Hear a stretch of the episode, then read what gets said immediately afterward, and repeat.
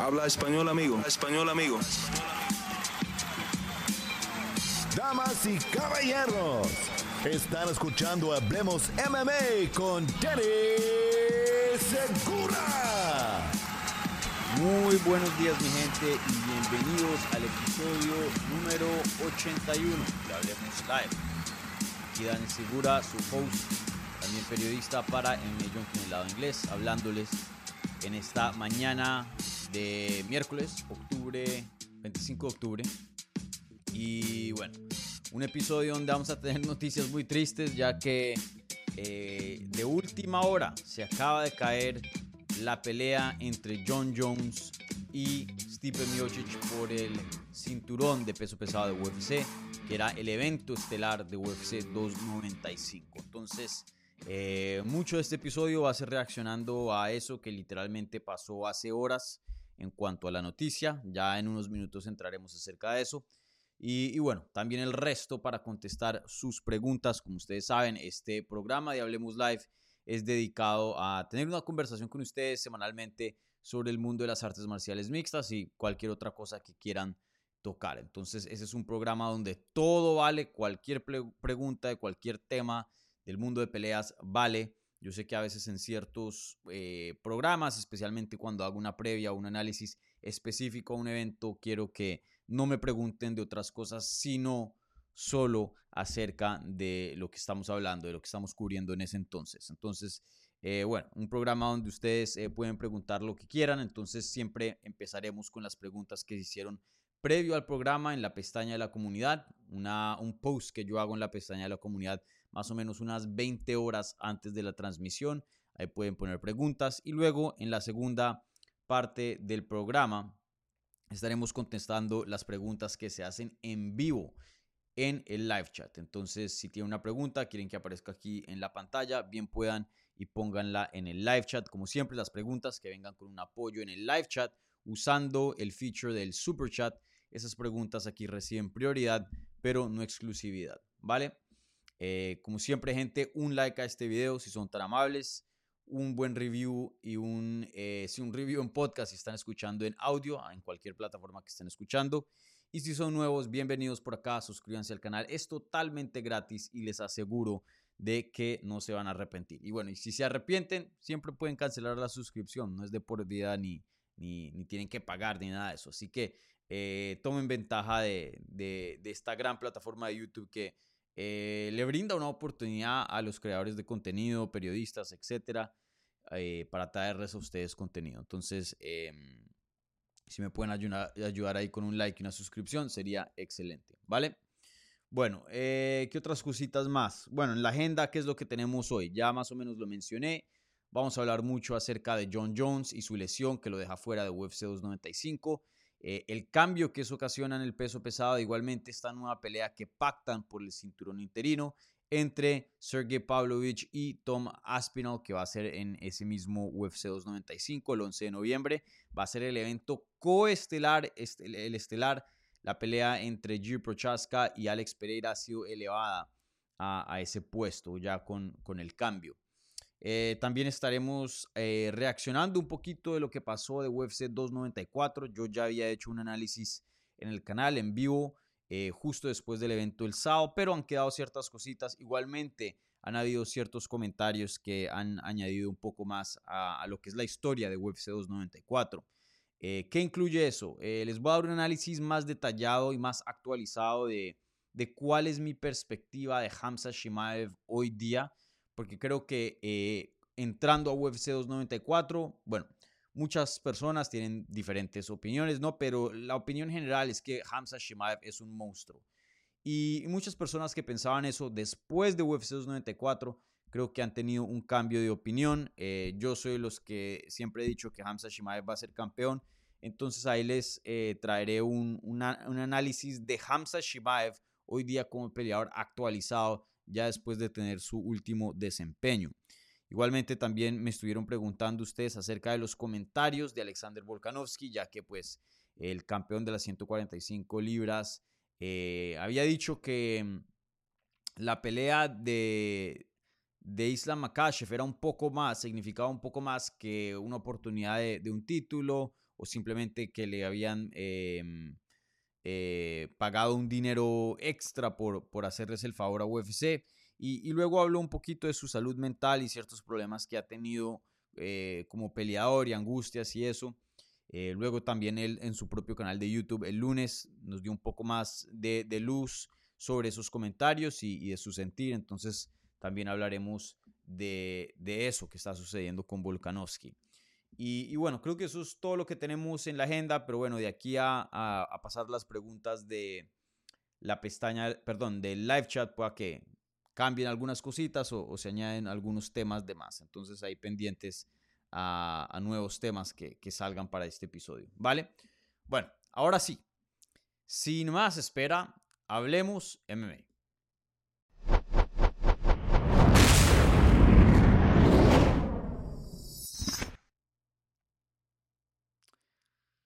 Listo, gente. Eh, bueno, entonces em, vamos a empezar aquí en el programa, pues la primera pregunta va a ser alrededor de esta bomba que nos sale el martes por la noche.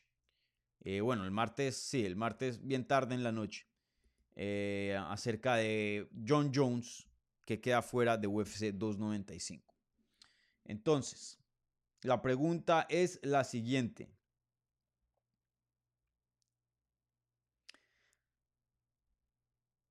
Viene de Alan Valencia y dice, saludos Dani desde México, ¿qué opinas de la lesión de John Jones que lo hace estar fuera de su pelea contra Stipe?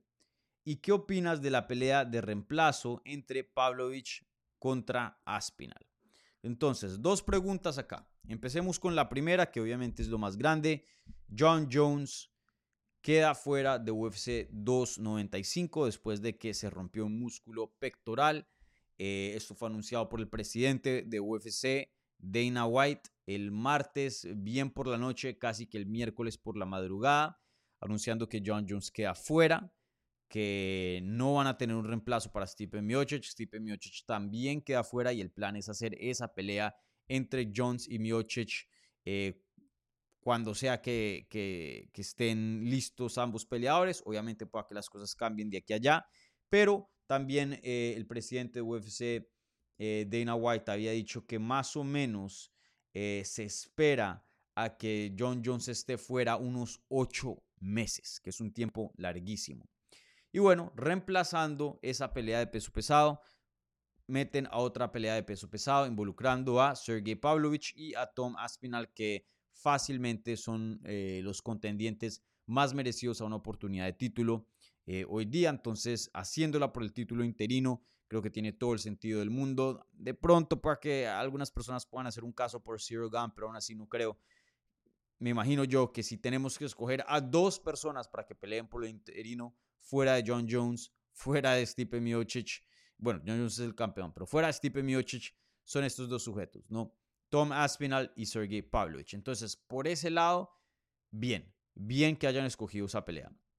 Ahora, eh, ocho meses son ocho meses. Es un buen de tiempo. Y esos son ocho meses hasta que esté saludable. Luego tiene que hacer un campamento y luego ya la pelea. Y una pelea de John Jones no se promociona en un mes. Quieren hacer promoción larga, anunciarla con anticipación.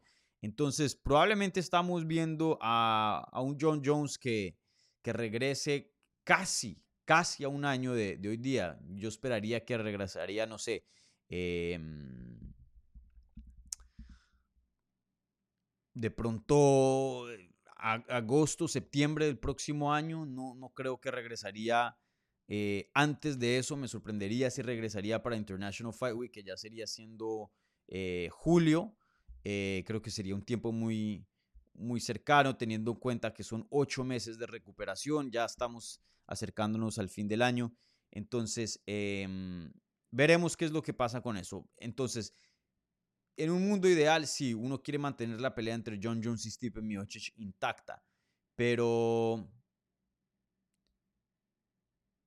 Pero no sé, no sé, porque si vas a ser un interino ya mismo y vas a tener un campeón interino a principios o a mediados de noviembre, yo me imagino que ese campeón interino va a levantar la mano y decir, hey, hey, yo soy el que debo pelear contra John Jones. No sé qué tanta garantía haya de que aquí a, a 10, 11 meses tendremos nuevamente la pelea entre John Jones y Stipe Miocic. Ahora, lo que sí sabemos es que seguro, seguro, la pelea que vayan a hacer va a involucrar a John Jones porque precisamente están poniendo un cinturón interino en la división. No están haciendo lo que pasó con Jiri Prochaska o lo que pasó con Jamal Hill, que em, les dan una opción, o dejas tu cinturón atrás o te lo quitamos. Entonces, pues, eh, queda mejor visto dejar el cinturón y dejar que la división em, siga fluyendo, siga eh, eh, en, en actividad, en vez de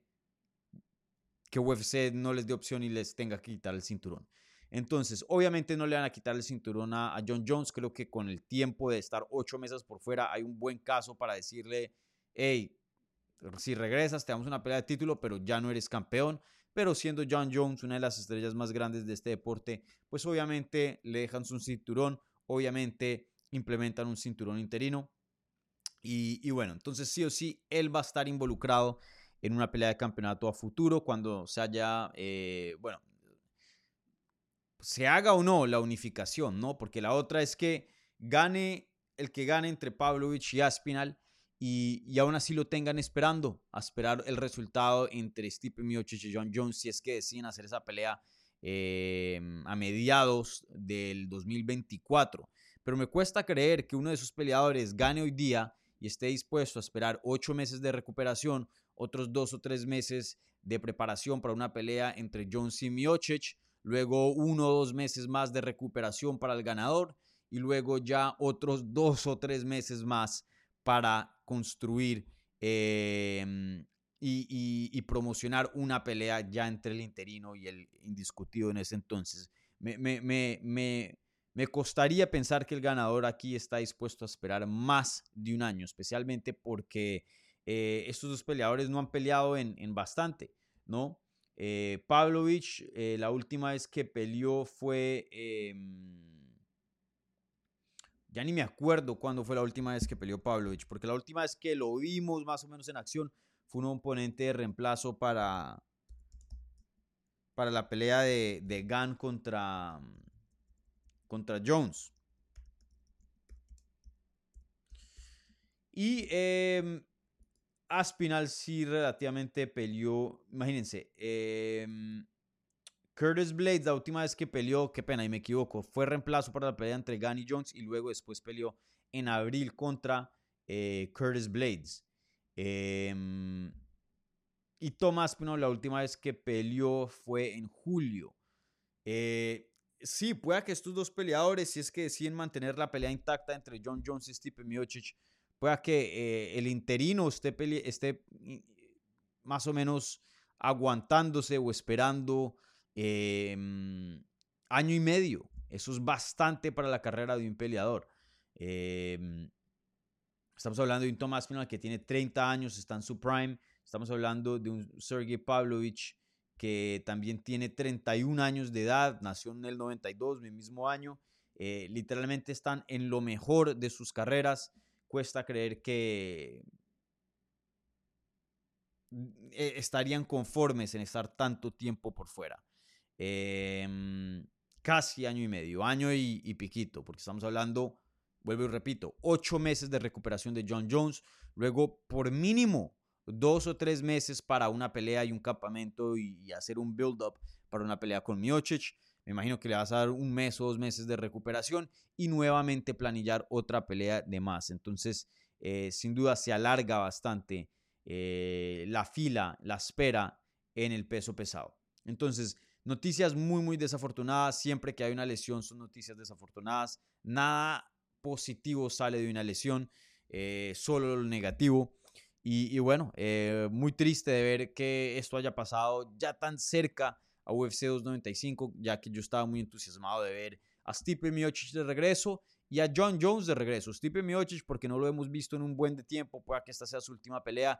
John Jones porque es el mejor de todos los tiempos, el más grande de toda la historia.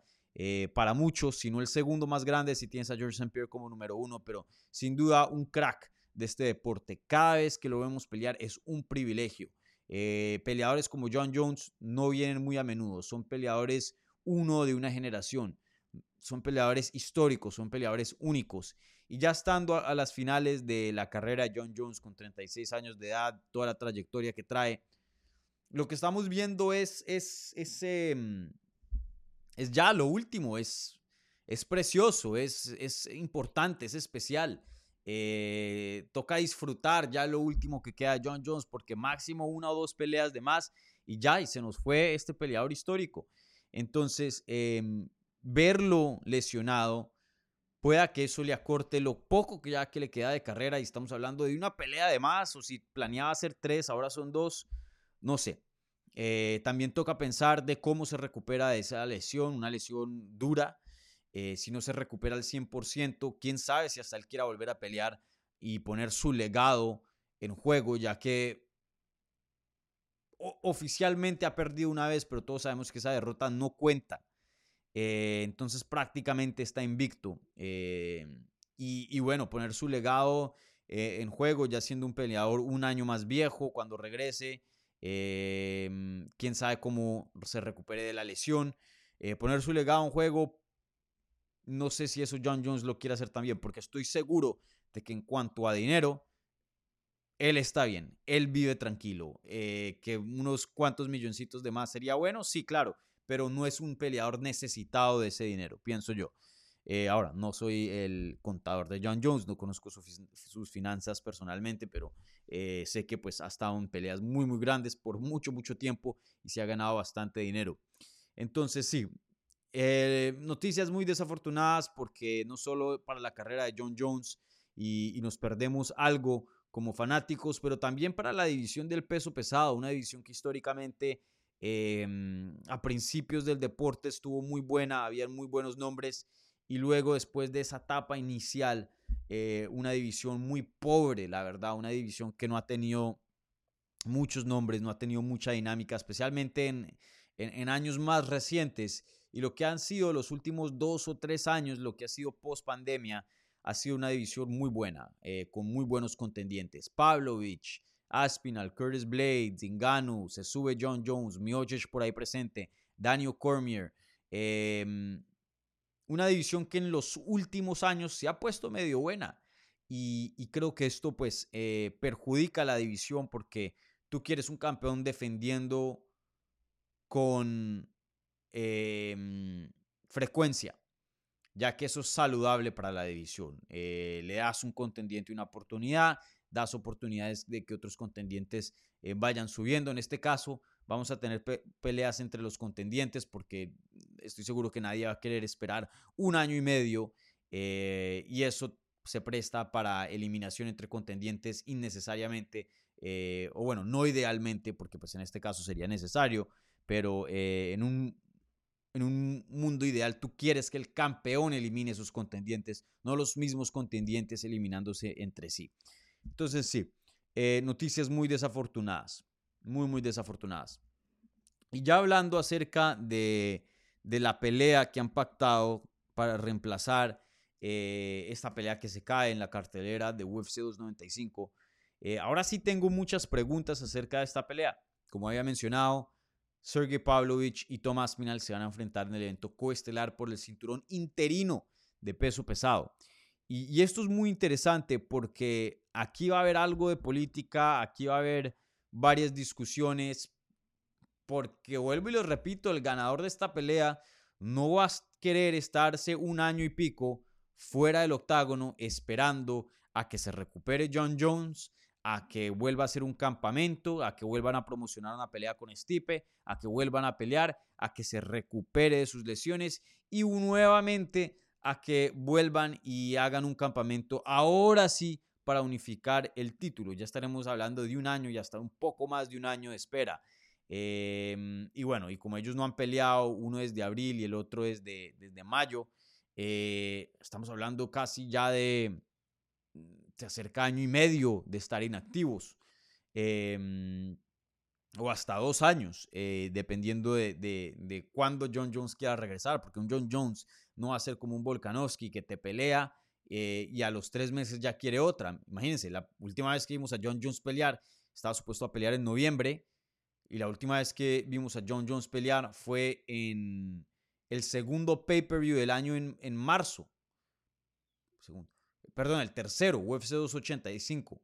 Entonces, em, complicado, complicado. Aquí yo creo que UFC, de pronto, por más de que quieran la pelea de Stipe Miocic, porque es la pelea más vistosa, sí es la pelea que John Jones quiere también, pero por cuestiones de división, pueda que le digan a Stipe, hey, búscate otra pelea.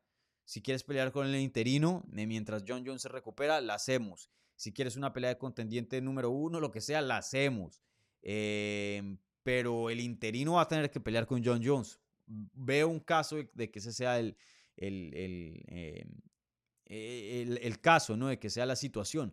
Y, y si ponen a Stipe Miocic en esa posición, él más o menos ya estaba medio retirado. Pues que él diga, bueno, si no es John Jones, no peleo, punto. Chao, nos vemos. Eh, creo que también eso es posible. Entonces, ahora lo que va a seguir es muy interesante. ¿Será de que UFC se apresuró a pactar esta pelea entre Aspinal y Sergey Pavlovich? Eh, fácilmente la hubieran podido pactar y simplemente no por un campeonato interino. Eh, muy interesante esa decisión de hacerla por el, cinturón interino. No sé si ya después de, la lesión de John Jones, em, Pavlovich y Aspinal ahí tengan un poco más de palanca, un poco más de decir, así como Kamaru Usman lo tuvo y decir, hey, si tomo esta pelea de corto aviso, por lo menos que sea eliminatoria al título y garantícenme una pelea por el campeonato en 185. Que este haya sido el caso. Eh, y si no, una decisión muy, muy interesante de UFC, porque fácilmente la hubieran podido pactar, fácilmente la hubieran podido poner en esta cartelera y luego esperar a que John Jones defienda en algún punto eh, en el 2024 contra, eh, contra eh, Stipe Miocic, pero no, pusieron una pelea por el cinturón interino y uno se imagina que cuando el campeón regrese se unifique con em, el campeón interino. Entonces, si yo tuviera que apostar dinero, hasta me atrevería a decir que la pelea de Stipe Miocic no se da. Em, creo, me imagino que UFC le ofreció una pelea por el interino a Miocic. Em, así sea contra Pavlovich o Aspinal, probablemente contra Pavlovich, porque creo que él estaba supuesto a ser el backup de esta pelea. Probablemente, pienso yo, no tengo ninguna información. Stipe Miocic dijo, no gracias, si no es John Jones, no es nadie. Y Stipe Miocic apostando en su nombre, en su legado, eh, apostando en que John Jones quiere la pelea con él.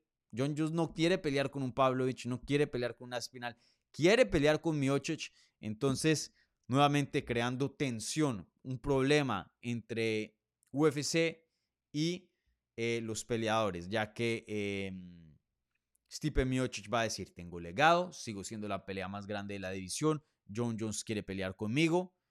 Sí, ahí tiene el interino, pero nuevamente aquí están mis argumentos para, para yo ser el siguiente. Entonces, va a ser muy interesante a ver qué, qué tipo de decisión UFC toma. Ahora, UFC muchas veces se basa por negocio, em, pero en este caso, a veces los ponen en posiciones donde sí o sí tienen que basarse por lo deportivo, porque las consecuencias de no basarse por lo deportivo a veces son muy grandes por lo que pueden ganar en hacer una pelea grande. Entonces, eh, creo que esta es una ocasión donde veremos ese conflicto, porque sin duda, eh, muy, muy complicado. Ahora, si John Jones se hubiera lesionado leve y estaría dos, tres meses por fuera, yo creo que la pelea sería con, con Miocic. Pero en este caso, estar ocho meses por fuera, yo creo que el interino tendría que ser el siguiente, ¿no? Pero veremos. Sin duda, eh, una pelea con Miocic no está fuera de la mesa. Pero muy, muy interesante lo que está pasando y muy desafortunado.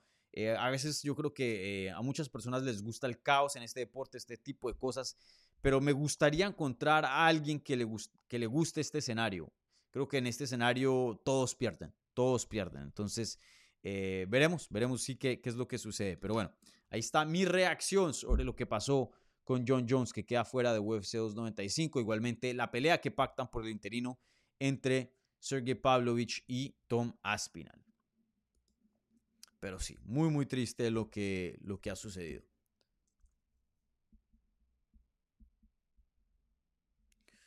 Bueno, eh, ¿qué otras preguntas hay por acá en la pestaña de la comunidad? Les recuerdo, si están viendo un vivo, si son tan amables de regalarme un like, un buen, un buen review, un podcast, si están escuchando en audio. Y bueno, si son nuevos, bienvenidos, eh, suscríbanse. Bueno, ¿qué más tenemos por acá?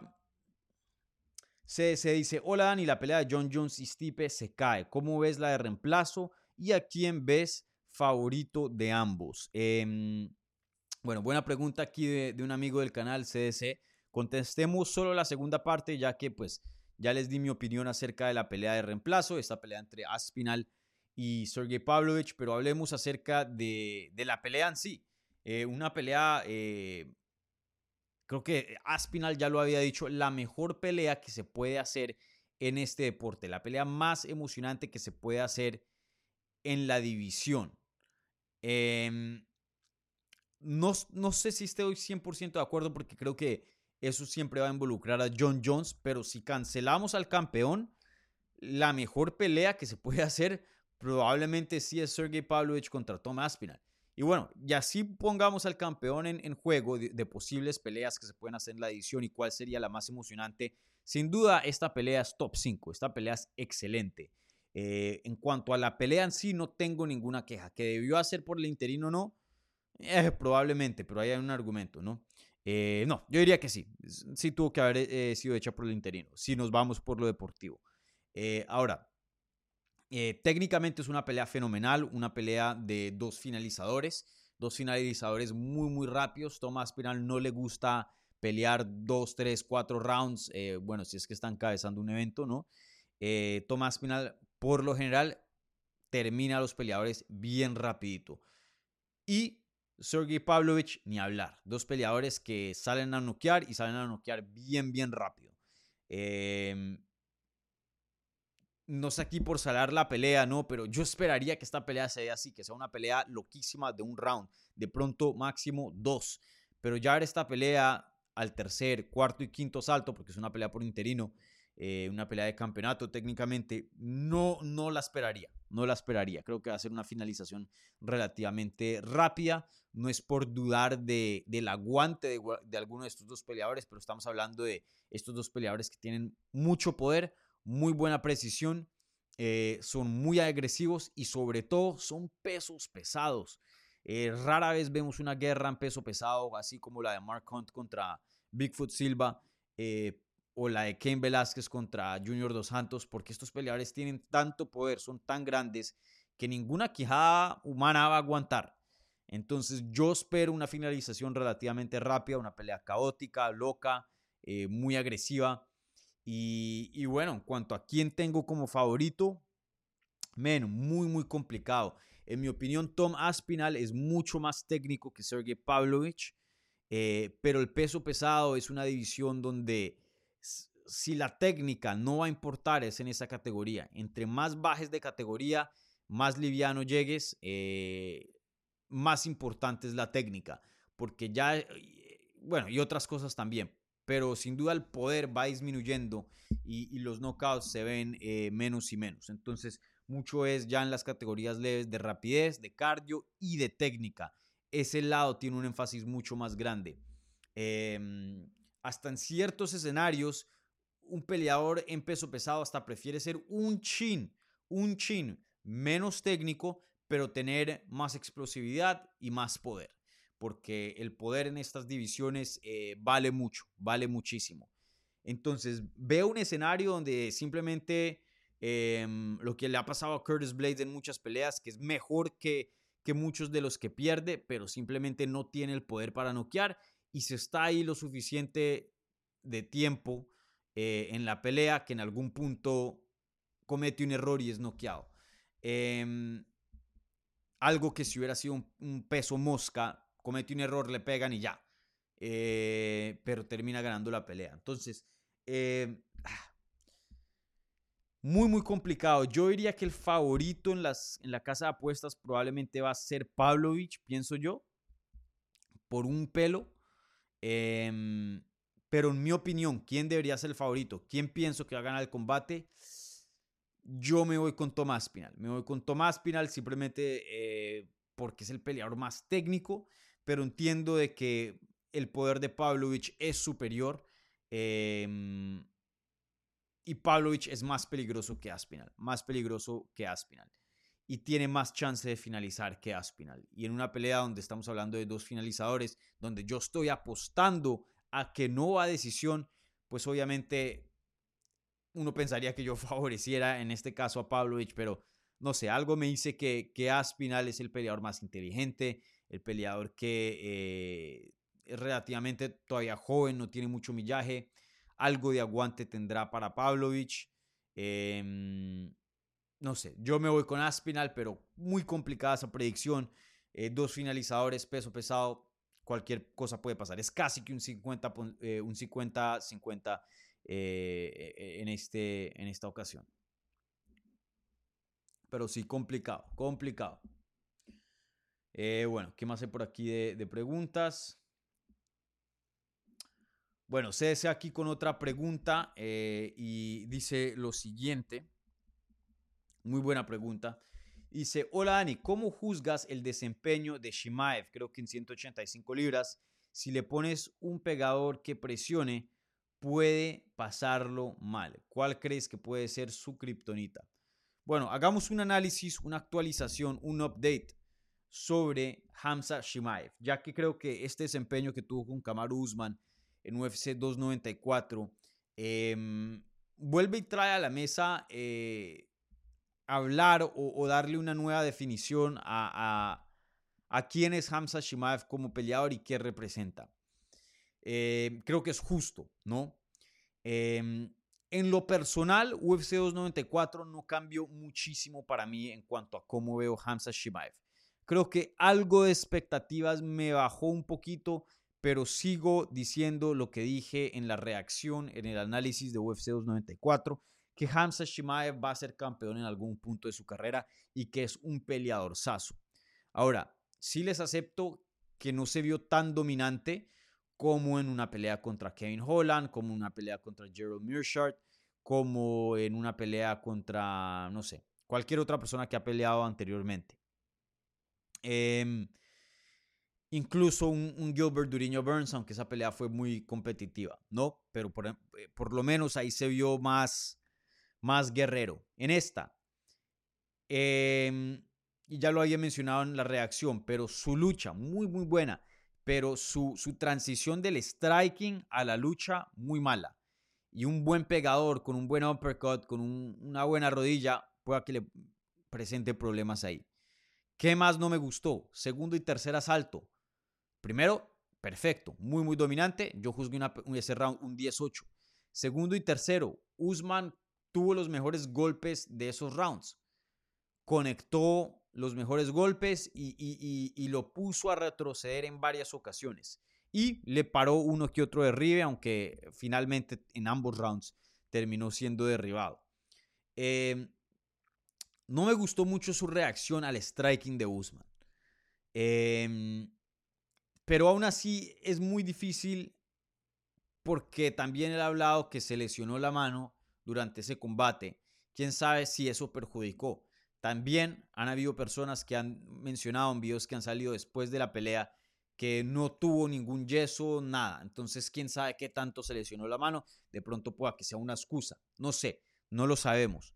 Eh, lo que sí sé es que yo incluyéndome y, muchos, eh, subestimamos a Kamaru Usman. Kamaru Usman se vio muy bien en 185. No se vio chiquito, se vio fuerte. Y no creo que fue su mejor desempeño. Obviamente no, no estaba entrenando tan duro. Creo que si hubiera tenido más gasolina, hubiera presionado a Hamzat un poco más. Y hasta quién sabe, de pronto hubiera hecho lo suficiente para ganar el tercer asalto porque en mi opinión había ganado el segundo, y empatarle una pelea un 28-28. ¿Quién sabe?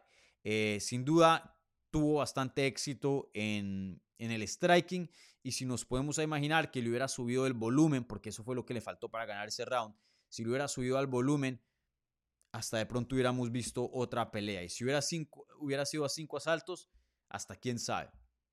Entonces, creo que subestimamos a, cómo iba a entrar Kamaru Usman se vio muy bien a pesar del corto aviso, se vio muy bien a pesar de dos derrotas y, una de ellas un knockout terrible. Eh, y, nos damos cuenta de que Kamaru Usman tiene un poco más de lo que pensábamos, que todavía está en un declive, no es quien era antes, pero todavía sigue siendo uno de los mejores del mundo. Eso está bien claro. No es un Tony Ferguson que simplemente es solo el nombre y ya las habilidades desafortunadamente eh, por el pobre Tony ya están por fuera. No, Kamaru Usman tiene con qué. Y si tenemos eso en cuenta, sacarle un 29-27 a Kamaru Usman no es para nada malo. No es para nada malo. Pocos peleadores lo pueden hacer. Eh, Usman le gana a la mayoría de los peleadores de 170 y 185 libras. Eh, y sacarle un 18 a Kamaru Usman. Entonces también tenemos que darle un poquito de crédito a Hamza Shimaev, que entra a una pelea con alguien muy, muy bueno. Y aún así le ganó. Otra cosa más que le tenemos que dar crédito a, a Shimaev, y no es por crearle excusas, pero pasó de pelear a Paulo Costa contra Kamaru Usman. Dos peleas muy, pero muy, pero muy distintas. Eh, eso también pudo influir de, cómo se vio Hamza Shimaev. Otra cosa también que quiero añadir. Eh, miren cómo Hamza Shimaev controló a Kamaru Usman en ese primer asalto. Nadie jamás le ha hecho eso a Kamaru Usman. Y muy buenos luchadores. Un Colby Covington no pudo controlarlo de esa manera. Un Burns no pudo controlarlo de esa manera. Un Tyron Woodley no pudo controlarlo de esa manera. Miren lo que hizo Hamzat. Súper, súper impresionante. Entonces, en este caso, hablando de, un update, de un análisis de quién es Hamzat como peleador después de UFC 294, sí hubo cosas que no me gustaron de él, pero aún así, miren cómo, cómo dominó a Kamaru Usman en ese primer asalto. Le ganó a Kamaru Usman, que sigue siendo uno de los mejores del mundo. Corto aviso también para él. Yo sigo creyendo que Hamza Shimaev es un muy buen peleador. Ahora, que nos mostró cositas que no me gustaron, sí, eso es verdad. Pero bueno, también un peleador que apenas tiene como que 13, 14 peleas como profesional, que no es mucho, que todavía está evolucionando, que es joven, em, que pudo haber estado lesionado en ese combate, quién sabe. Eh, yo sigo creyendo que, que Hamza Shimaev es, es élite y, está destinado a ser campeón. Ahora, si le consigues a alguien de las tallas similar de Kamaru Usman, creo que ya estamos viendo un poquito, eh, no la kriptonita, pero de pronto el game plan que puede ser complicado para Hamzat. A Hamzat nadie lo va a someter. No creo que alguien con un buen jiu-jitsu em, haga Hamzat cambiar su estilo o, sea el estilo adecuado para ganarle. Eh, nadie va a someter a Hamzat, pienso yo, en, UFC. Ahora, si tienes un buen, un, jiu-jitsu, de pronto haces que, te respete un poco y que Hamzat de pronto no sea tan agresivo en la lucha. Pero no creo que ese sea lo ideal. Como un estilo de, de Burns, no creo que ese sea el ideal para ganarle. Creo que el estilo es más o menos lo que vimos con Camaro. Alguien muy, muy fuerte. No vas a ser más fuerte que Hamzat en 185, no lo vas a hacer. Pero fuerte lo suficiente para neutralizar, porque eso fue lo que Camaro Usman hizo. Lo dominaron completamente en el suelo, sí, claro, le tomaron la espalda y todo, pero neutralizó mucho. No dejó que Hamzat lo sometiera y no dejó que Hamzat le, le diera daño con Grand Pound. Entonces, que tengas una buena lucha para sobrevivir, no ganarle, sobrevivir en los primeros asaltos, primero y segundo, los primeros 10 minutos, los cuales Hamzat es el más peligroso. Y ya el tercero, cuarto y quinto, una pelea de campeonato, poder defender la mayoría de derribos, así como Kamaru Usman lo hizo, y a la misma vez tener un buen golpe, un buen cardio para aguantar la lucha y no solo eso, ya en los últimos rounds poder presionarlo, porque eso le faltó a Kamaru Usman, creo que ahí hay un, camino. Y de hecho, si estamos hablando de la posible pelea que se va a dar entre Hamza Shimaev y eh, el campeón actual Sean Strickland, sean Strickland es pura presión, pura presión. Miren lo que le hizo a, Icy. Entonces tiene eso. Yo apenas ah, eh, vi a Hamzat ganar y pues ya sabíamos que esa pelea se iba a dar. Yo, hice, yo dije, eh, le va a pasar por encima a Strickland. Pero ahora que me he puesto a pensarlo un poquito más, si, si no lo dominan la lucha, creo que eso es muy posible, tenemos una pelea muy, muy interesante porque la presión de Strickland pueda que sí sea un problema para Hamza Shimaev. Veremos cuándo se da. Yo de todas maneras tengo a Hamza como favorito. Pienso que le gana, pero, pero un Strickland que eh, en su última pelea nadie le dio chance, creo que en esta yo sí le doy chance. Y un chance real. Entonces, eh, veremos. Pero eh, entiendo las preocupaciones alrededor de Hamza Shimaev después de este desempeño, pero aún así yo creo que es un peleador que, que promete bastante. Aún nos haya mostrado ciertas cositas que, que no son muy, muy buenas, por decirlo así. Bueno, la última pregunta de la pestaña de la comunidad y luego ya pasamos a lo que es em, el live chat. Eh, esta pregunta viene de el Matthew y dice lo siguiente. ¿Qué tal, Dani? En tu entrevista con Diego López mencionaste rápidamente los comentarios de Volkanovski en la conferencia post-pelea, pero me interesaría saber tu opinión más detallada sobre estos comentarios. A mí me parece bien que haya hablado de un tema tan difícil públicamente. Saludos. Eh, sí,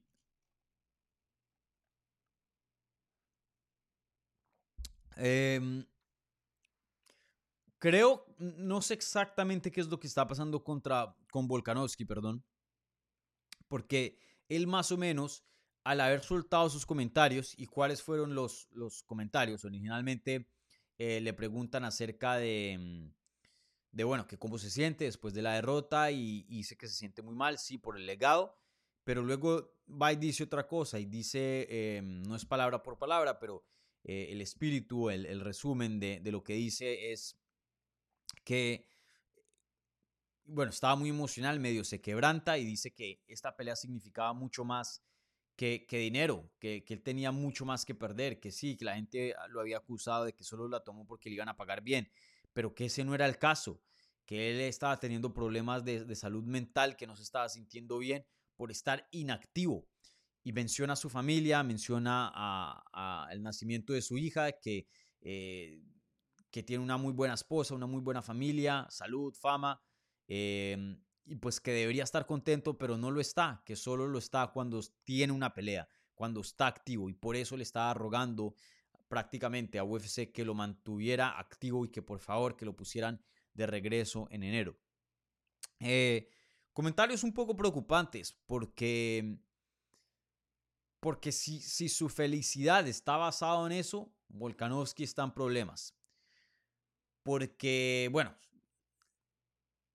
uno, la felicidad no debería estar basada en nada. La felicidad debería ser interna.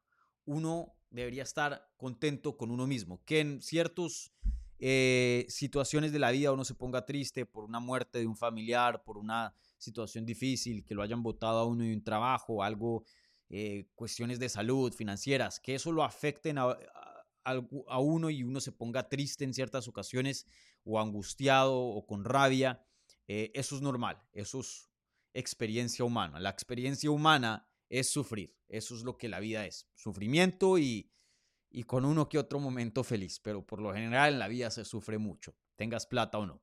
Eh, que de pronto unos más que otros, claro que sí. Pero algo así que, que nadie se puede escapar es de sufrir. La vida es eso.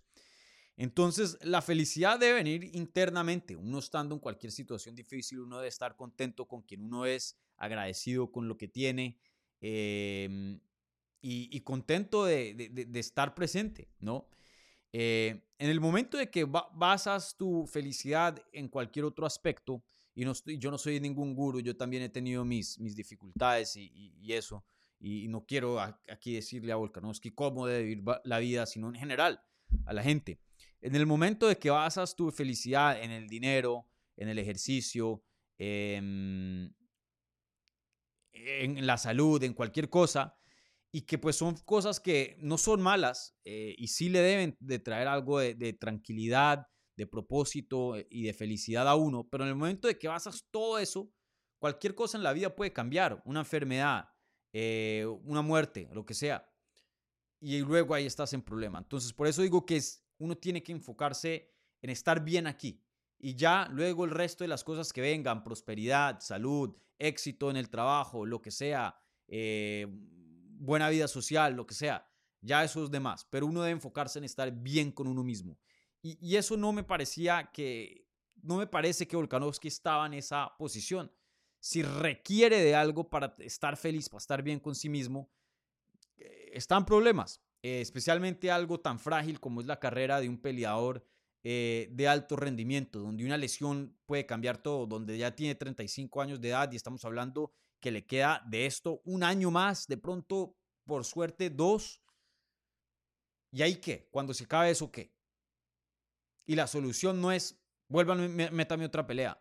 La solución es ver qué es lo que está ocasionando esa incomodidad para que luego no sentirse así. Eh, y luego, si ya quiere estar activo por cuestiones de legado, por cuestiones de dinero, pues sí, claro que esté activo. Y si su cuerpo se lo da, pues que esté activo. Pero que no esté activo por, por estar feliz.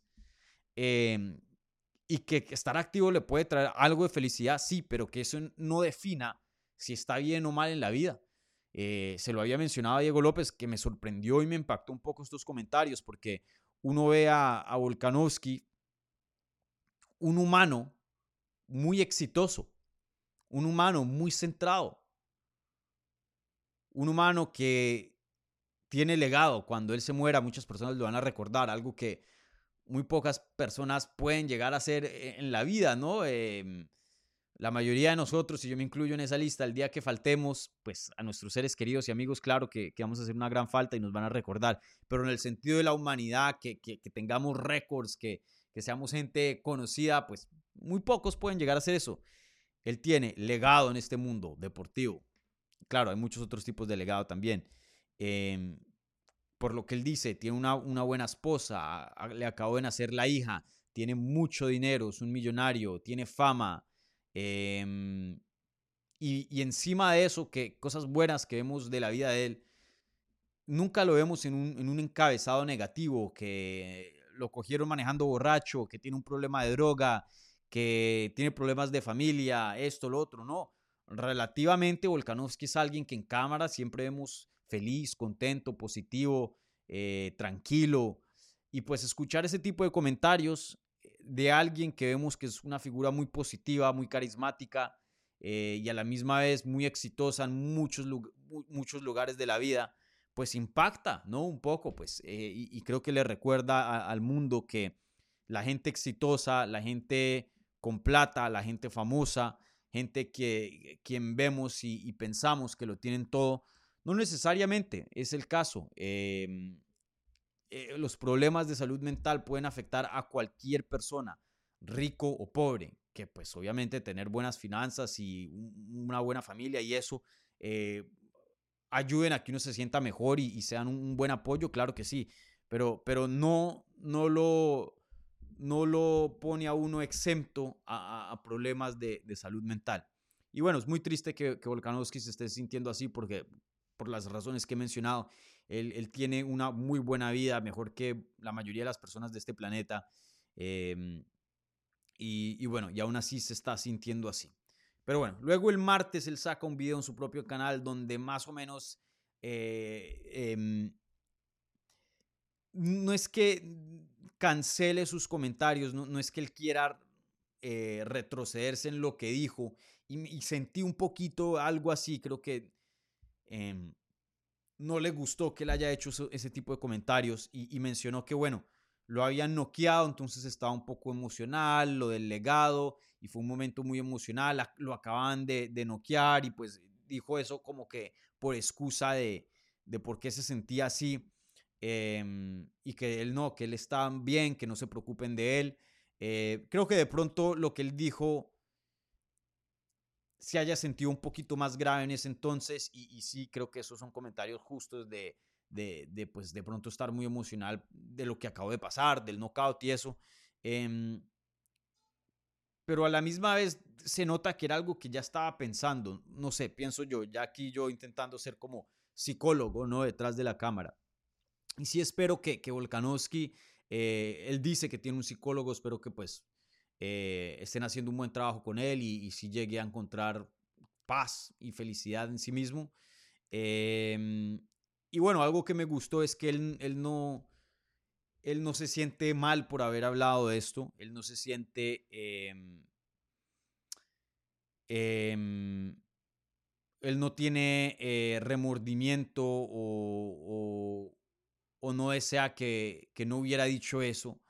Eh, más bien se está contento por lo que dijo, aclaró un poco más los comentarios y lo hizo sonar que no estoy tan grave, un momento emocional y ya, pero eh, me alegra de que pues eh, de todas maneras hayan visto eso de mí, pues porque eh, creo que es, es importante mandar un mensaje de que e, está bien sentirse mal. Bueno, no está bien sentirse mal, pero es normal sentirse mal, especialmente en este mundo hoy día tan complicado con las redes sociales, con todas las noticias negativas, etc. Em, y, y busquen ayuda. Y si están sintiéndose mal, hablen con alguien, hablen con un amigo o si pueden, con un profesional. Em, y, pues eso ayuda a bajarle el estigma de, este tipo de conversaciones. Eh, especialmente, em, yo creo que esto le cae más a nosotros, al público hispano, ¿no? Em, porque los estadounidenses tienen una cultura muy grande, aunque siempre es un estigma, ¿no? Los problemas de, de, salud mental. Todavía hay un estigma ahí, pero en Estados Unidos creo que hay un poquito más de, de cultura de, de ir a un psiquiatra, de, ir a un psicólogo, de medicarte si es que necesitas. En los países latinos, especialmente en las culturas más viejas, es como que, hey, eh, eso no es nada, eso no importa, eh, para adelante, em, no se queje, esto, lo otro, eso es mentira, ay, usted está bien, esto, lo otro. Y pues creo que para, para nosotros latinos sí, sí cabe bien este mensaje, ¿no? Y, y pues un mensaje muy importante, si ustedes están teniendo algún problema de salud mental, busquen un profesional la mente es parte del cuerpo, es como si a mí me esté doliendo el pie y llevo dos meses con el pie dolido y no puedo caminar, pues yo voy a un doctor, ¿no? Lo mismo con, con la salud mental. Entonces les invito a todos ustedes que si tienen problemas, hablen con un familiar, con un amigo. Igualmente eh, busquen lo mejor es ayuda profesional si tienen obviamente el dinero para, para eh, buscar ese recurso, obviamente, porque yo sé que todo el mundo no, no, no está en una posición para, para pagar ese tipo de cosas. Pero, pero aún así, gente, si están teniendo, o sea, no hay nada como tener paz y tener una buena mente. Eh, yo prefiero estar endeudado y estar en paz que, que lo opuesto, tener plata en el banco y, y, no estar eh, tranquilo. Entonces, eh, de mejores inversiones no hay, sino em, si es que se necesita, obviamente, buscar un tipo de, de ayuda, ¿no? Pero bueno, en fin. Eh, comentarios muy importantes, crédito a Volkanovski, eh, le deseo todo lo mejor, espero que así se esté sintiendo eh, mucho mejor y que busque la ayuda que necesite, espero que como él dijo el martes, que estos comentarios hayan sido un poquito más, más bullosos de lo que hayan sido y que de hecho él esté bien, porque él tiene una buena vida y tiene muchas cosas porque debería estar contento. Y, mm, y, mm, y bueno, y me, encanta que este tipo de mensaje, porque pues eh, sí, todavía esto es una conversación relativamente tabú en, en, en el mundo, sobre todo en nuestra cultura, en, en la hispana. Eh, pero bueno, en fin. Bueno, yo sé que me alargué muchísimo eh, con las preguntas de la pestaña de la comunidad, pero pues el tema de John Jones era un tema muy denso, de última hora, y obviamente le tenía que dedicar bastante tiempo. Entonces, em, entonces, este, nada, eh, voy a contestar un par de preguntas del de live chat. No creo que haya muchas de todas maneras. Si me paso la hora, está bien, no se preocupen. De todas maneras, tengo, tengo tiempo para pasarme un chin más. Entonces, eh, pues nada, ahora voy a contestar sus preguntas del de live chat para, para no dejar a la gente que está aquí en vivo y, siempre agradezco a la gente viendo en vivo eh, sin oportunidad para mandar preguntas. Entonces, como siempre, gente, les recuerdo, Like a este video si están viendo en vivo, buen review en podcast si están escuchando en audio, si son nuevos, bienvenidos, suscríbanse al canal para más contenido sobre las artes marciales mixtas en español. Y, bueno, eso es todo. Ahora pasamos a, las preguntas en vivo. Ah, les recuerdo, si quieren dar una donación, un apoyo al canal, bien puedan vía el super chat, esas, esas preguntas reciben prioridad aquí en el canal.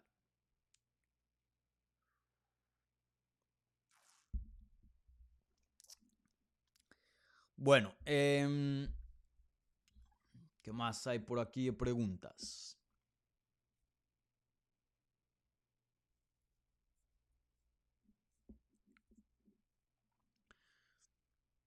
Bueno, Alfredo Alfredo pregunta, Hi Daniel, quiero ver a Tupuria campeón, pero ¿quién ha ganado top 3 real? ¿No debería pelear antes con Jair, Ortega o Max? No, no. Em, si, si, tienes una división llena, pero llena de contendientes, eh, de pronto sí quieres cancelar algunos y eliminar cierto número de, contendientes. No quieres tantos contendientes, quieres un, número saludable. Hay un número no saludable alto de contendientes y hay un número no saludable bajo de contendientes. Y tienes que hacer ciertas tácticas de matchmakers para mantener ese número saludable. En este caso, la división de 145 libras no tiene un número saludable de contendientes para Volkanovski. Y mucho de eso también el problema es, uno, porque la división no se ha desarrollado y dos, porque el campeón ha sido muy dominante. Entonces pasa lo que le pasa a Israel Adesanya hace unos años atrás, que es tan dominante que ya le había ganado a, a todo el mundo en el top 5. Entonces tienes que salirte del top 5 para escoger nuevos contrincantes y eso no es lo ideal. Idealmente tú quieres el contendiente número uno o por lo menos alguien del top 5 retando. Pero en el caso de Israel Azaña ganó tanto que, que ya no había de otra, ¿no? Entonces, en el caso de las 145 libras, eh, una muy buena división y está mejorando, pero yo me atrevería a decir que si nos ponemos a hablar del Spectrum e, S, está más cerca a no tener un número saludable de contendientes que tener un número saludable de contendientes. Eh, si hoy día vemos a la división, Max Holloway, que es rankeado número uno, ya ha perdido tres veces contra Volkanovski. Jair Rodríguez, que está número dos, ya perdió una vez. Brian Ortega ya perdió una vez también contra Volkanovski, o dos. Creo que una vez nomás. Esa, esa, esa pelea de, de, ellos es como dos en una, ¿no? Como tres en una. Eh, sí, solo una vez ha perdido contra Volkanovski. Qué pena. Eh, luego, ¿quién más sigue en la lista? Luego, Arnold Allen nunca ha peleado contra Volkanovski, pero perdió contra Max Holloway en su última pelea. Y luego ya llegamos al número 5, Ilya Topuria. Eh, hoy día, si vemos los, los, contendientes actuales que no vienen de derrotas y no han peleado contra Volkanovski, estamos hablando de Evloev, estamos hablando de Topuria y y prácticamente ya. Luego que hay otros que están sumando ciertas victorias y en una o dos peleas ya pueda que se eh, estén alineando para ser contendientes al título, ya esa es otra cosa. Pero actualmente yo solo veo legítimo, porque Evloev me parece que necesita más, más peleas. Pero hoy día legítimo que podamos decir, este es merecido de una pelea de campeonato, es Ilia Topuria. No hay nadie más que puede seguir peleando y seguir comprobando aún más ese punto? Claro que sí. Pero si llegara a perder en el transcurso de eso, ¿a quién tienes? ¿Vas a hacer una cuarta pelea con Holloway? ¿Vas a hacer una revancha con Jair Ortega después de que perdieron pues duramente eh, de una manera difícil contra el campeón? Yo en lo personal no quiero ver eso, por ahora. Si llegan a ganar más peleas, de pronto a futuro sí. Pero por ahora ninguno de esos los quiero ver en una, pelea de campeonato. Entonces, Ilia Topuria, aquí es cuando digo que en cuanto al matchmaking, tienes que hacer ciertas tácticas para mantener un contendiente presente.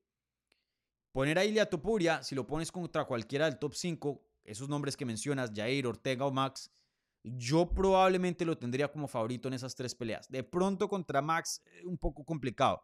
Pero yo creo que sí, a Max le pegan muchísimo. Qué pena, pero Max Holloway tiene un, striking buenísimo, pero le pegan hartísimo. Miren todo lo que le conectó Jair Rodríguez, miren todo lo que le conectó eh, Volkanovski. Eh, un buen striker le conecta. Miren las peleas de Jose Aldo. La única diferencia es que Topuria tiene un poder brutal.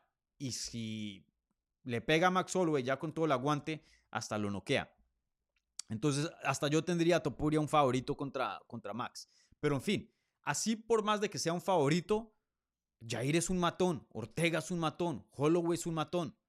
¿Que le pueden ganar a Topuria? Claro que sí. ¿Que tiene un buen chance de ganarle a Topuria? Claro que sí. Son peleas muy, muy competitivas por más de que yo tenga a Topuria un poquito más como favorito. Eh, entonces, ¿te quieres tirar los dados otra vez para tener a un Topuria que comprueba más su puesto como número uno y, correr el chance de que no tengas luego ningún contendiente para Volkanovski o sean puras revanchas ya vistas recientemente, no pienso que es un, una, una, decisión de matchmaking sabia. Ilia Topuria está invicto. Ilia Topuria tiene ya que 5 o 6 victorias dentro de UFC y le acaba de ganar a Josh Emmett en un evento estelar que es un top 5. Josh Emmett hace poco, antes de la pelea de, de Ilya, estaba peleando por el cinturón interino contra Jair Rodríguez y tenía una racha brutal. Entonces, Ilya Topuria ya se merece una pelea de campeonato. Si quieres, creo que ya no hay preguntas de, si se merece o no, ya se merece. ¿Que puede comprobar más? Sí, claro. Que, puede limpiar toda la división y luego ya pelear con el campeón y dejar ninguna duda que es el número uno, sí, claro. Pero eso sabio, en mi opinión, no lo es. Entonces, eh, Ilia Topuria debería ser el, el siguiente al título y, espero que se... No quiero ver una pelea de cinturón interino. Quiero ver a Topuria contra Volkanovski a principios del 2024. No en enero, porque Volkanovski acabó de pelear. Pero no sé, un, febrero o marzo sería bueno. Em, pero bueno, veremos qué pasa. Pero no, eh, no me parece que Topuria necesita pelear contra, contra alguien. Ya le ganó un top 5, está dentro del top 5. Nunca ha peleado contra Volkanovski. Mándenlo, mándenlo contra Volkanovski. No más, no más peleas.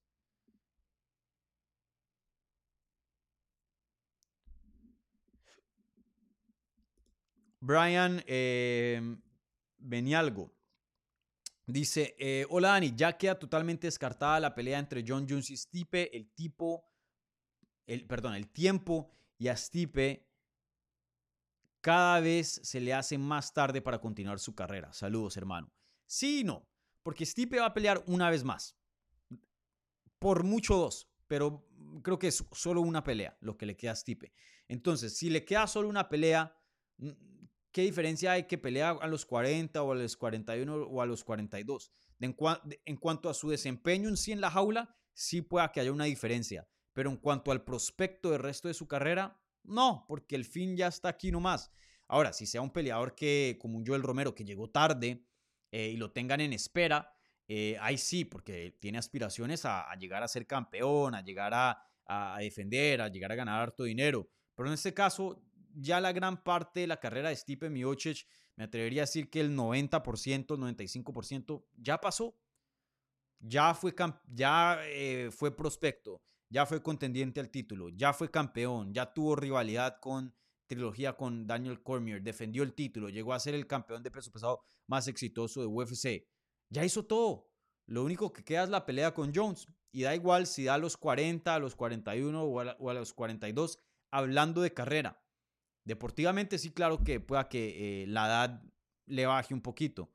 Em, pero bueno, eh, no creo que eso es una preocupación de parte de Stipe. La preocupación real de parte de Stipe es si esta pelea, como mencionas tú en, la pregunta eh, original, es si esta pelea va a ser descartada o no.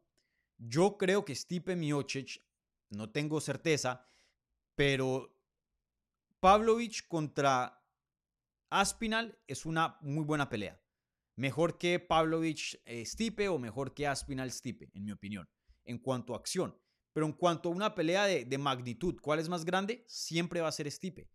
Pavlovich Stipe o Stipe Aspinal va a ser mil veces más grande que Pavlovich Aspinal.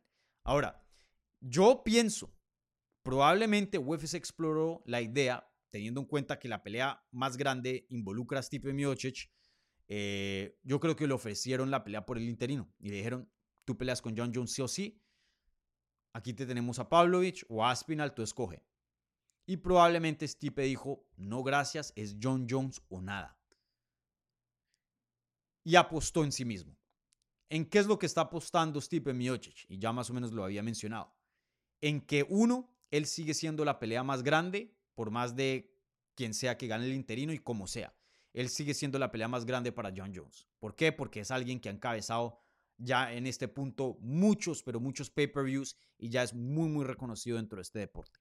Entonces, Sigue siendo la pelea de más dinero, no solo para John Jones, pero para la UFC. John Jones quiere pelear con él mucho más que contra Stipe, perdón, contra Pavlovich o contra Aspinal. Eh, y él sigue pues siendo un, buen nombre y, y, teniendo harta historia dentro de la promoción. Entonces, él está apostando en esas cosas, pienso, para que él sea el siguiente para John Jones. Ahora, lo que está jugando en contra de él es que vas a tener un campeón interino. Ya hecho, en contra de él estaba que habían peleadores más dignos de pelear con John Jones que él. Pero lo que lo salvó es que él es un nombre más grande y que John Jones no quería pelear con otra persona sino con Stipe. Pero ahora se le complica más a Stipe Miocic. Porque el escenario es más o menos igual. Pero ahora tienes un campeón interino, una fila más larga porque la espera se alargó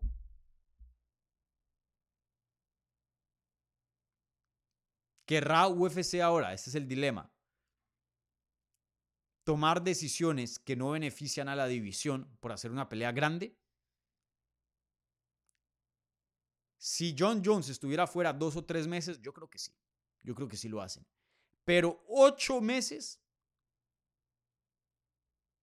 y luego hacer esa pelea y qué tal que se les retire a ambos, que es muy probable, y luego queden sin campeón y sean forzados a hacer el interino, el indiscutido, y luego una división hecha un desastre.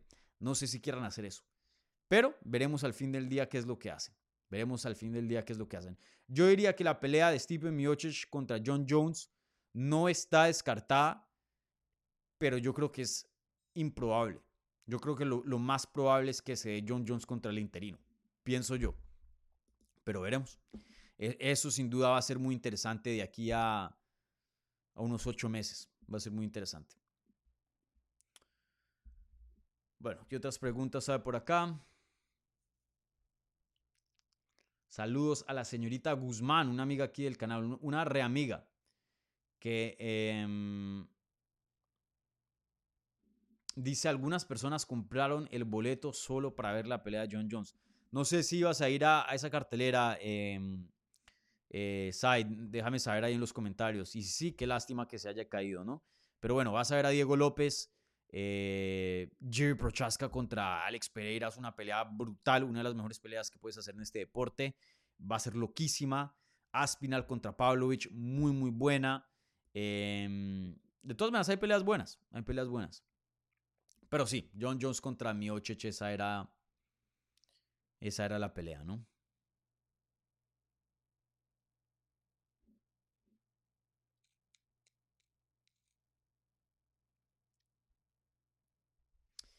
Bueno, ¿qué más hay por acá? Mm.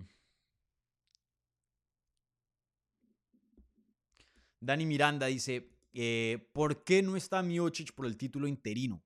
El que se lesionó fue Jones, no Miocic. Claro, por eso les digo, lo que tiene más sentido es hacer la pelea del interino involucrando a Miocic con quien sea.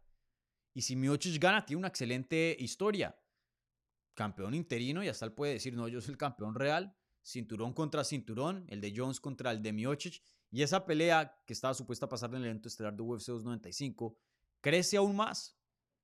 Y de hecho, si Miocic gana el cinturón interino, le gana un, un contendiente legítimo, así sea Aspinal o Pavlovich, y John Jones viene de una lesión, esa pelea de John Jones contra, contra Miocic se vuelve mucho más competitiva y mucho más interesante. Ahora, un riesgo gigante porque no hay garantía de que Stipe Miocic con cuarenta y pico de años le gane un monstruo como Pavlovich, le gane otro monstruo como eh, Aspinal. Y ahí sí se juegan los dados de perder una mega pelea entre John Jones y Miocic. Em, pero sí, yo pienso que de todas maneras eh, la apuesta hubiera sido buena, porque si Pavlovich gana, pues Pavlovich contra Jones hubiera sido fenomenal. Ahora, Jones no quiere pelear contra Pavlovich, él quiere a Miocic.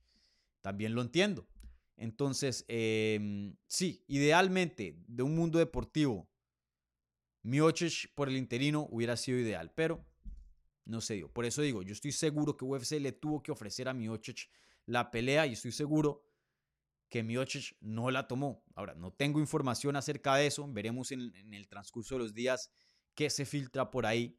Estoy seguro que algo saldrá de, cómo se dio estas negociaciones, pero em, Sí, yo pensaría que, que le ofrecieron eso.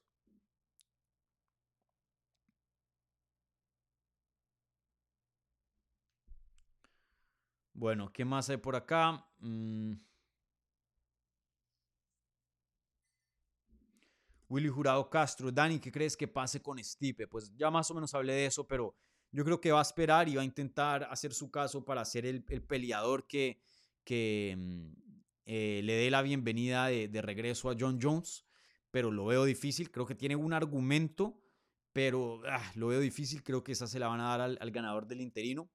Y, luego él ahí puede esperar a que John Jones defienda contra el interino o si John Jones se pone de, malas y dice, no, yo no quiero ningún interino, yo quiero a Miocic. John Jones tiene bastante palanca en UFC, pueda que le pueda torcer la, la, mano a UFC y obligarlos a hacer esa pelea, no sé. Em, pero si no se da, no me sorprendería si Stipe Miocic dice, bueno, yo me retiro y ya. O si se espera a que ojalá que John Jones le gane al del interino y luego ahí sí pelee ya con 43 años, 44, lo que sea, contra eh, John Jones. ¿Cuántos que tiene eh, Stipe?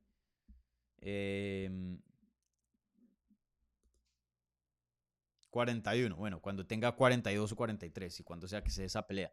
Pero sí, yo creo que lo más probable es que se retire o en algún tiempo termine peleando contra John Jones. Me sorprendería de ver a Stipe Miocic pelear contra algún otro contendiente o algún otro peleador que no sea John Jones.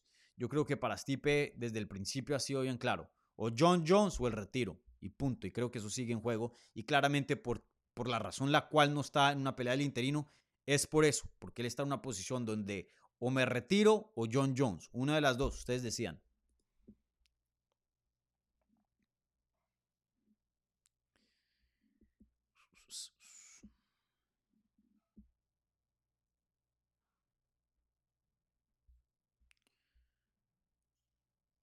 Bueno, ¿qué más hay por acá?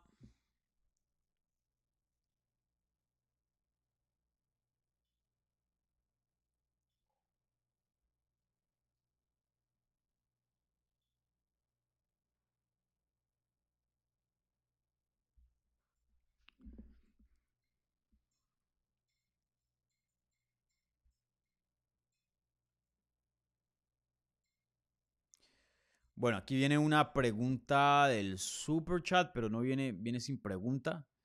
David Vázquez, eh, dando aquí un apoyo de, en el super chat. Muchas gracias, David.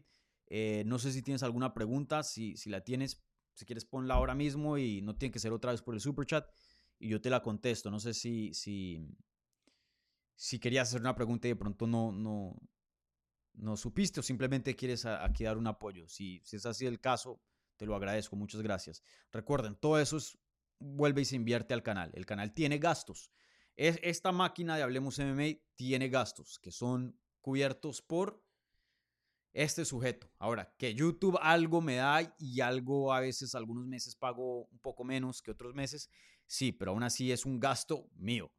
Eh, pero bueno, yo lo veo como una inversión y, bueno, a mí me encanta hacer estos programas, entonces no, no tengo ningún problema en, en aquello pero pues eh, en algún punto sí, sí quiero que, esa dinámica cambie, ¿no? Y pues el super chat es, es parte de, eso, juega parte de eso.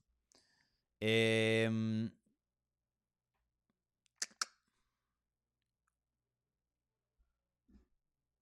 bueno, em, ya, una hora y quince, ya casi quince minutos, con eso voy a voy a, eh, bueno, David Vázquez ahí diciendo no, solo para apoyar el canal. Muchas gracias, David. Muchas gracias, man. Muchas gracias por eso. Eh, lo aprecio muchísimo. Cualquier granito de arena, ah, de arena ahí se van sumando. Y bueno, como siempre, no, es necesario, solo un like y una suscripción, gente. Con eso, eh, con eso basta, ¿vale? bueno, este, mm, voy a terminar el programa acá, pero Primero que todo, eh, vamos a la pregunta de la transmisión, que se me olvidó mencionarla con, con todo esto de, lo de John Jones, pero sí había pregunta de la transmisión y, era la siguiente. Eh, voy aquí a terminar la encuesta. La pregunta era muy simple. ¿Quién es el número uno libra por libra? ¿John Jones, Islam Makashev o Volkanovski? Están entre esos tres. Hubo 174 votos el 44% de ustedes dijeron John Jones. El otro 44% dijeron Islam Makashev. Y tan solo el 11% dijo Alexander Volkanovski. Eh, brother, ustedes saben que a mí me gusta mucho este, estas encuestas porque me gusta saber qué es lo que piensa la fanaticada y a ver si eso refleja también lo que yo pienso. Y a veces sí atina y a veces no. En este caso, atina. Eh, creo que sí. Eh, Volkanovski tenía cosas que perder. Muchas personas decían que entrando a UFC 294 no tenía nada que perder, que mm, la gente iba a hacer excusas por él, que eh, no, no estaba en situaciones ideales, 10 días de anticipación, venía de una cirugía y todo eso es válido. Creo que con certeza no podemos decir que tenía las condiciones óptimas para poder ganarle a Islam Makashev. Y miren el resultado. Claro que no. Pero de todas maneras, claro que tenía cosas que perder. Tenía una oportunidad a ser doble campeón. Tenía eso que perder. Tenía futuras oportunidades. O por lo menos se le complica a, que, a intentar convencer a UFC que le den una tercera oportunidad a una pelea de título muy, muy complicado y no es que tenga mucho tiempo, con 35 años de edad. Pueda que esta sea su última pelea de 155 libras. Tuvo, tenía eso que perder y a la misma vez, su puesto como libra por libra también tenía que perder. ¿Por qué? Volkanovski, muy, muy técnico. Pero, ¿cómo puedes ponerlo por encima de libra por libra por Islam Makachev, que ya le ha ganado dos veces, una por decisión y otra por knockout?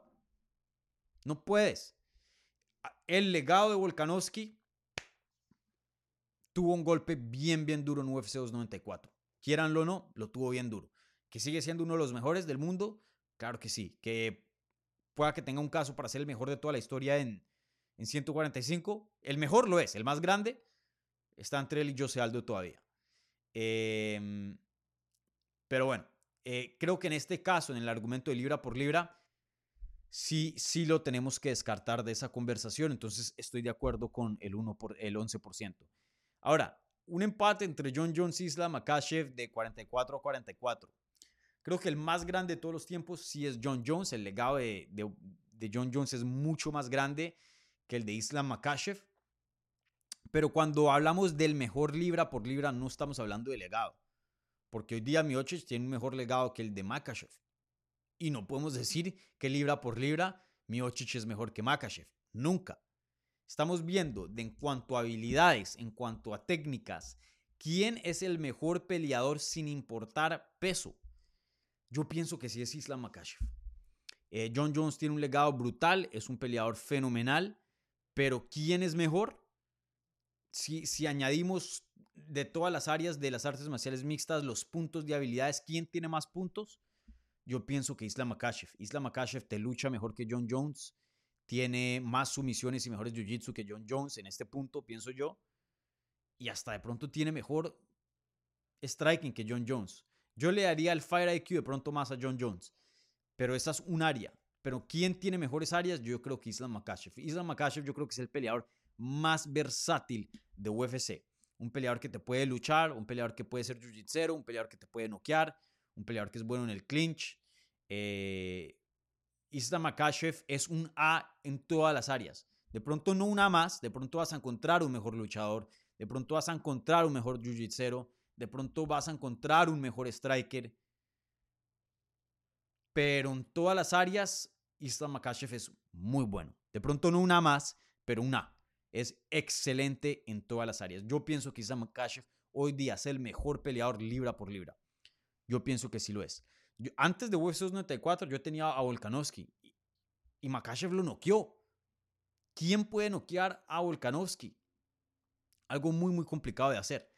Eh, mira, si le ganas a, Volkanovski una decisión y, un knockout y siendo más o menos del mismo tamaño, mis respetos. Eh, para mí, Makashev es lo mejor que hay hoy día en el deporte de habilidades. Pero bueno, una muy buena pregunta. Eh, bueno, con eso voy a terminar el programa, pero un par de anuncios. un par de anuncios antes de cerrar. Primero que todo, el primer anuncio. Denme aquí un segundo. El primer anuncio, denle un like a este video si son tan amables, suscríbanse si son nuevos o no están suscritos. Eh, se los aseguro que no, yo no les hago aquí spam de contenido. Mi contenido siempre es muy procuro tenerlo bien organizado, bien preciso, eh, intentar cubrir lo mejor que pueda el deporte. Yo sé que a veces me faltan cosas, pero bueno, eh, este canal va, es un, proceso, ¿no? Entonces suscríbanse. Eh, síganos en todas las redes sociales, arroba Hablemos para mantenerse al tanto de, de, la programación, de si voy a estar en vivo, si no.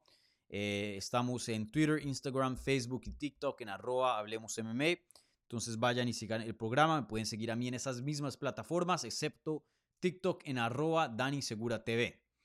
Y bueno, ayer publiqué una entrevista con Diego López, si no la han visto, muy muy buena. Hablamos de eh, su opinión, la reacción a la derrota de Alexander Volkanovski, una posible pelea con eh, Volkanovski y Liatopuria. Hablamos de su regreso en UFC 295 contra Pat Sabatini. Hablamos de Noche UFC, su experiencia ahí como cornerman. Hablamos del potencial de Lupe Godínez, del puntaje controversial de ese empate entre Alexa Grasso y Valentina Shevchenko. Eh, ¿De qué más hablamos? Eh, un poquitón de cosas. Una entrevista bien, bien larga eh, y con mucha información. Entonces los invito a que la chequen si no la han visto. también entrevisté a Montserrat Ruiz ayer. Creo que esa entrevista, si no la publico esta semana, la publico a principios de la próxima, ya que em, ella pelea en Sao Paulo el 4 de noviembre, que es el próximo sábado, no este que viene, sino el siguiente. Eh, y bueno, voy a también intentar entrevistar a, Daniel Marcos, el peruano, que también pelea en esa cartelera. Estoy trabajando en, en poder conseguir la entrevista, pero no, no les garantizo nada, pero ojalá que tengamos eh, esa entrevista, ya que Montserrat y Daniel son los dos hispanos representando en esa cartelera brasileña. Eh, ¿Qué más? Esta semana también creo que el jueves, mañana o si no el viernes, Voy a intentar también hacer una previa para la pelea de Tyson Fury contra Francis Ngannou, que pues es lo más grande de este fin de semana. Eh, um, estoy trabajando en eso, pero pues también eh, hay pacientes, eh, todavía no, no tengo los detalles, pero sí o sí voy a hacer algún tipo de, de análisis para esa pelea y, y, bueno, ya hablando más de la industria, porque creo que el análisis es muy simple, ¿no? Todos sabemos qué, qué es lo que probablemente va a pasar. ¿Qué más se viene de contenido? Eh, y bueno, creo que eso es todo. También algo que se me ha olvidado decir, los invito a que se suscriban al canal de Hablemos MMA Clips. Está ahí featured en el canal de Hablemos MMA, el principal, pero es un canal secundario donde eh, publico highlights del contenido que pues ya se hace acá. Y, bueno, a futuro de pronto eh, empiezo a hacer eh, contenido exclusivo para ese canal para, para darles una, una razón más de suscribirse, pero una buena un buen canal también de, tener ahí como backup. Y uno nunca sabe, con un hacker o lo que sea, a veces se pasa ese tipo de cosas y, bueno, si algo pasa con este canal, ahí tengo un, backup, ¿vale? Entonces, eh, si me pueden ayudar ahí con una suscripción también sería excelente. Bueno, gente, eso es todo, con eso termino. Eh, que tengan una buena semana, un, buen resto de sus miércoles. Eh, nos estaremos hablando nuevamente esta semana para una previa para Tyson Fury contra Francis Ngannou. Va a ser jueves o viernes, todavía no sé. Eh, ahí atentos al evento que cree en, YouTube, ¿vale? Entonces, eh, bueno, eso es todo. Un abrazo gigante y cuídense, ¿vale? Chao.